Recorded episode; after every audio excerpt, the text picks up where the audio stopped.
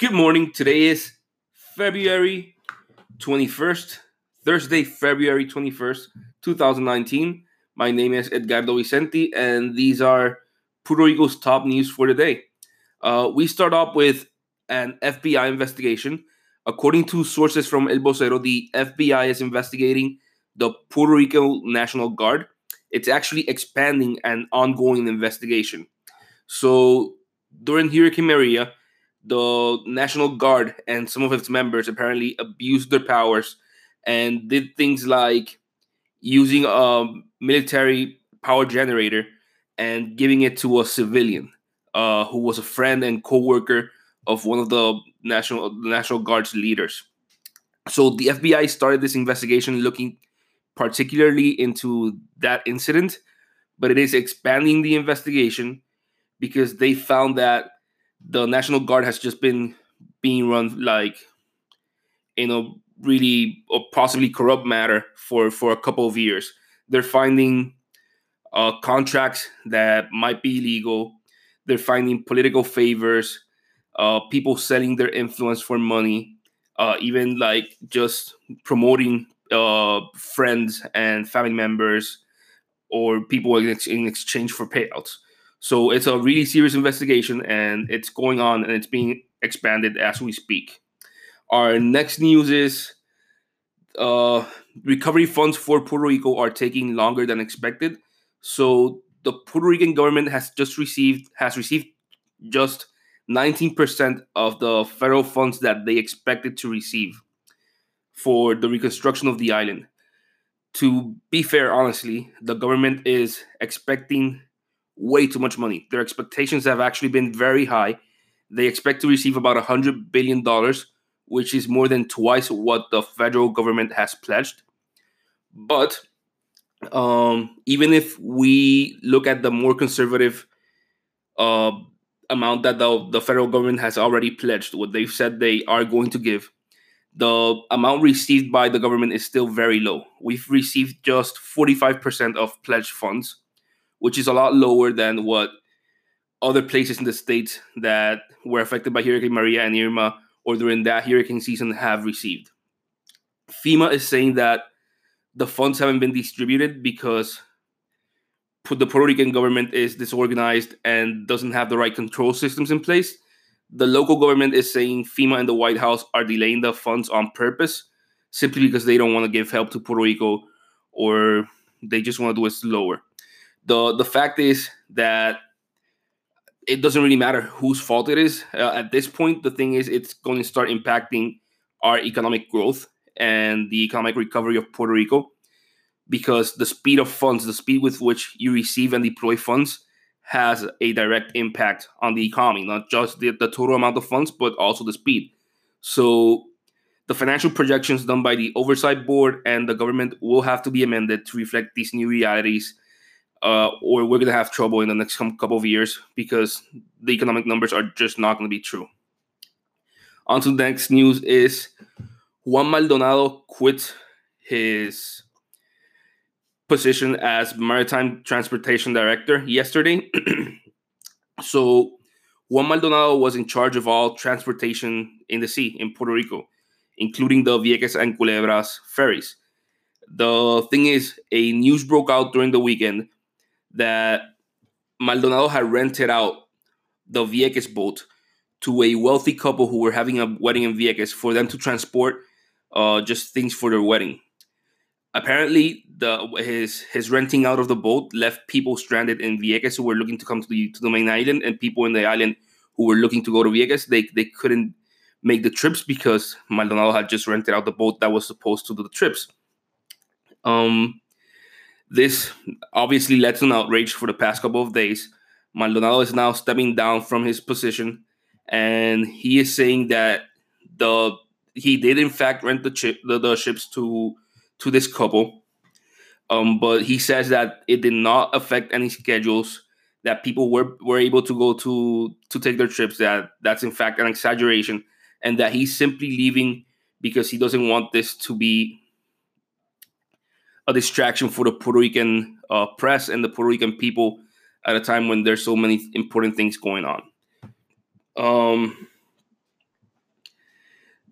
the Vieques and Culebras ferries have always had a lot of controversy. They were very controversial back in December when tourists were just staying stuck. They the, the trips uh, were were really badly organized. There's re- a real lack of information. So I think it, it, it was just a matter of time before something happened. And and Juan Maldonado, this was what actually led to his quitting. But yeah, this agency needs to be fixed uh, promptly. Uh, the next news is the Senate just keeps wasting and wasting money. A couple of weeks ago, we learned that they had just spent two hundred thousand, a hundred thousand dollars on two figures of ex governors, two I guess busts, and bustos in, in Spanish. And now we learned that they just spent twenty thousand dollars to print out fifteen thousand pamphlets detailing their accomplishments during the past twelve months. So yeah, the Senate just spent twenty thousand dollars physically printing pamphlets um, to give out to people, just detailing their accomplishments over the past twelve months. The pamphlet is literally titled "Accomplishments of 2019," but the Senate Majority Leader Tomás Rivera Schatz denies that its purpose is to promote their accomplishments. Instead, he says that its purpose is to let the people know what the Senate has done during these past 12 months, uh, which I would say is same difference. But yeah, uh, they just keep wasting money in things that might be useful but are not a priority, like police, education, and just simple healthcare. We still have over 2,000 rape kits which have not been analyzed. I would say that any extra money should go to that before even thinking about doing something like this. Uh, any extra money found in Puerto Rico should go to fix those types of things. And then when that's fixed, we can spend money on pamphlets or whatever. Uh, the next news Puerto Rico sends humanitarian help to Venezuela. The Puerto Rican government yesterday sent out a ship with 250 tons of humanitarian help to Venezuela. The thing here that is being analyzed by the news media is that the shipping contract cost us $211,000. And this is not the final price because uh, there's a contingency fee of $25,000 per day in case the, go- the boat gets confiscated by the Venezuelan government or pirates take over it, uh, which apparently uh, is a possibility because it's included in the contingency. Uh, the Puerto Rican government is also responsible for recovering the ship in case something like this does happen. So we're sending out humanitarian help, which is always a good idea, I think, uh, being humanitarian, but it could end up cost- costing us a nice sum of money. And once again, it's not like Puerto Rico's flushing cash. We have real problems like the rape kits, like the police uh, lack of policemen, where $200,000 would make an impact. Um, finally, the Jones Act, uh, the final news is of, of the Jones Act. There is a new study commissioned by several trade groups in Puerto Rico that found that the cabotage laws, uh, the Jones Act, which makes Puerto Rico use U.S. flagged ships for any shipping between the U.S. and Puerto Rico, has a very negative effect on the Puerto Rican economy, it actually doubles the shipping price of ships to the island. Um, the study found that the net effect, which is actually something really interesting because studies usually find that, yeah, it raises prices, but it doesn't say by how much. So the net effect this uh, law has on food and drinks imported to Puerto Rico is of 7.2%.